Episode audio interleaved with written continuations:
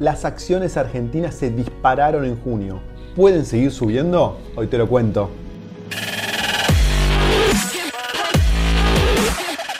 Esto es el Fede Teso Show.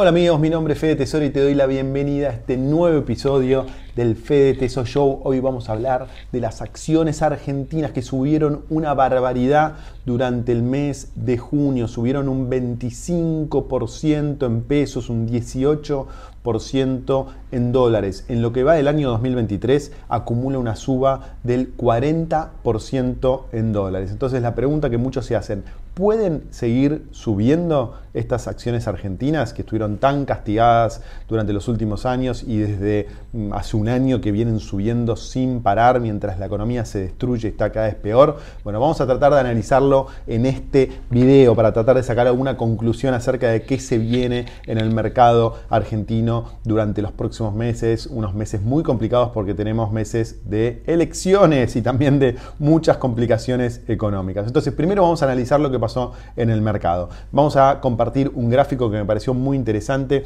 que muestra la evolución de las acciones argentinas en dólares. Fíjate que eh, durante el gobierno de Macri, año 2018 aproximadamente, llegó un máximo el Merval en dólares de 2.236 puntos. Luego empezó a bajar, pero la baja más fuerte se dio con los resultados de las PASO en el 2019, cuando se, vino, cuando se, digamos, perdió las elecciones eh, Macri, para muchos en forma sorpresiva, y se confirmó que el kirchnerismo volvía al poder. Bajaron un 50% en un día, en una de las bajas de mercado de la bolsa más importantes de la historia en todo el mundo, no, no solo en Argentina. Entonces ahí el Merval se fue más o menos a 400 puntos en dólares, estuvo un poquito más abajo, 300 y pico puntos eh, eh, durante el default y la pandemia.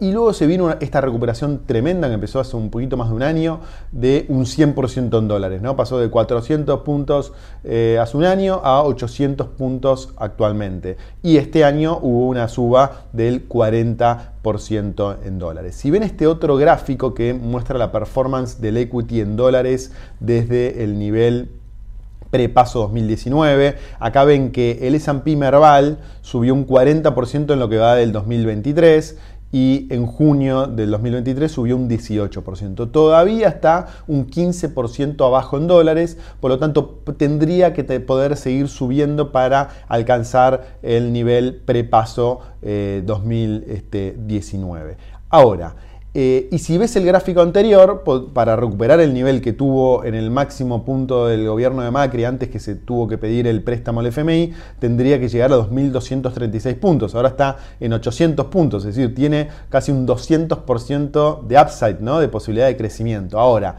esto es la teoría. Vamos, detengámonos un poquito en la economía, porque todos los precios de las acciones detrás tienen que tener fundamentos económicos. Entonces, hasta ahora subieron por expectativa por expectativa que el próximo gobierno sea más pro mercado, sea más capitalista y pueda tener un manejo de la economía más racional. Pero antes hay un montón de problemas económicos para resolver que eh, mes a mes, durante estos últimos meses, se fueron profundizando y seguramente eh, de acá, julio a diciembre, que asume el próximo gobierno, se sigan profundizando. Vamos a verlos eh, algunos de ellos. El primero y más importante es el tema de las reservas. Durante el mes de junio, las reservas internacionales bajaron en 5 mil millones de dólares. En la última semana bajaron nada más 3.300 millones de dólares y si no hay un acuerdo con el FMI pronto van a bajar muchísimo más. En lo que va del 2023 bajaron en 17 mil millones de dólares. Entonces, las reservas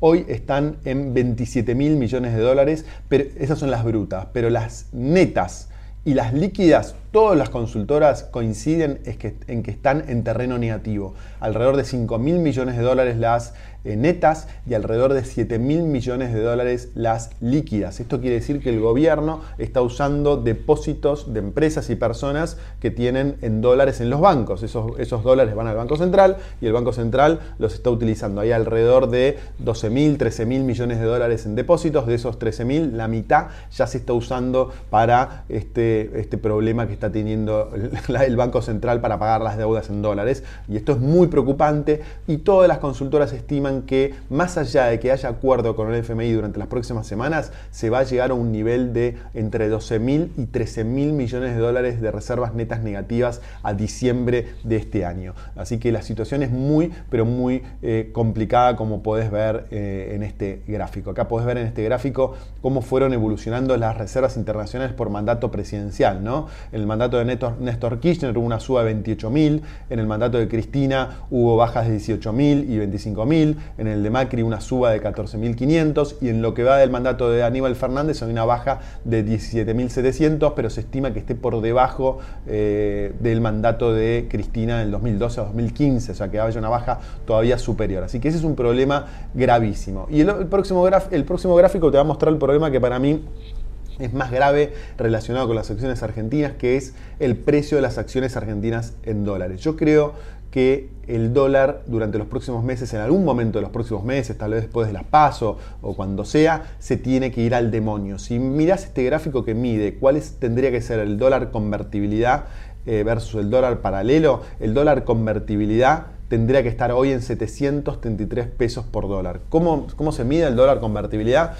Se mide de la eh, resta entre la base monetaria y el ELIC y las reservas brutas. Hoy el dólar blue está casi en 500 pesos, pero si, el precio de equilibrio lo tomamos como el dólar convertibilidad, se tendría que ir a un 700, a 733 pesos, es decir, un incremento del 50% para estar en el dólar de equilibrio. Y esta, esta relación se va complicando todo el tiempo porque el Banco Central emite pesos, tiene déficit fiscal que va creciendo cada vez más y emite pesos para eh, solventar este déficit fiscal, entonces esta relación se tendría que em, complicar cada vez más y tengamos en claro que durante los últimos 2-3 meses el dólar estuvo muy planchado en el orden de los 490, 500 pesos para el blue y el contado con liquidación, mientras la inflación vino creciendo un promedio del 7% mensual. O sea, tenés un atraso del dólar muy, pero muy importante. Entonces, mi impresión es que durante los próximos meses tal vez las acciones no bajen de precio en, pesos, pero sí en algún momento los dólares,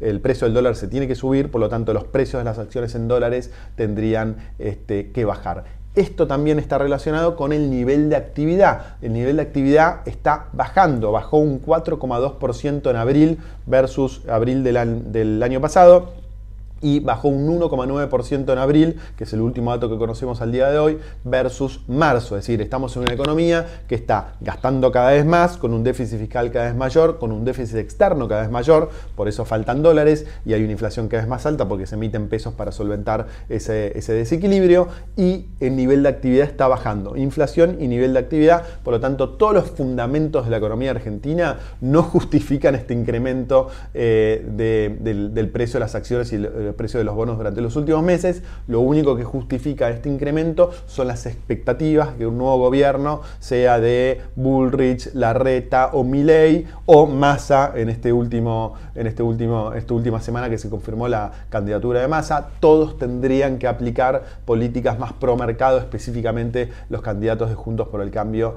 y de Milley. Entonces, pero estas expectativas en un momento tienen que estar más o menos a la par de lo que pasa en la economía real y la economía real está es peor. Entonces, conclusión del video, nos encantan las acciones argentinas. De hecho, en Inversor Global tenemos un servicio que se llama Membresía Argentina, donde recomendamos la mejor cartera de eh, acciones argentinas para tratar de aprovechar este trade electoral, que creo que es un trade electoral que tiene fundamentos, eh, porque el próximo gobierno seguramente sea mucho más racional que el actual, pero en el corto plazo, durante los próximos 2-3 meses, no veo una, una evolución de las acciones argentinas tan, tan marcada, sobre todo si las medimos en dólares. Si las medimos en pesos, sí tiene recorrido, pero si las medimos en dólares, me parece que hay que tener cuidado. Espero que te haya gustado el video, que te haya servido. Si tenés preguntas, no dejes de ponerlas abajo, que voy a estar contento de contestarlas. Te mando un abrazo muy grande y nos vemos muy pronto en una próxima edición del Fede Teso Show. Chao.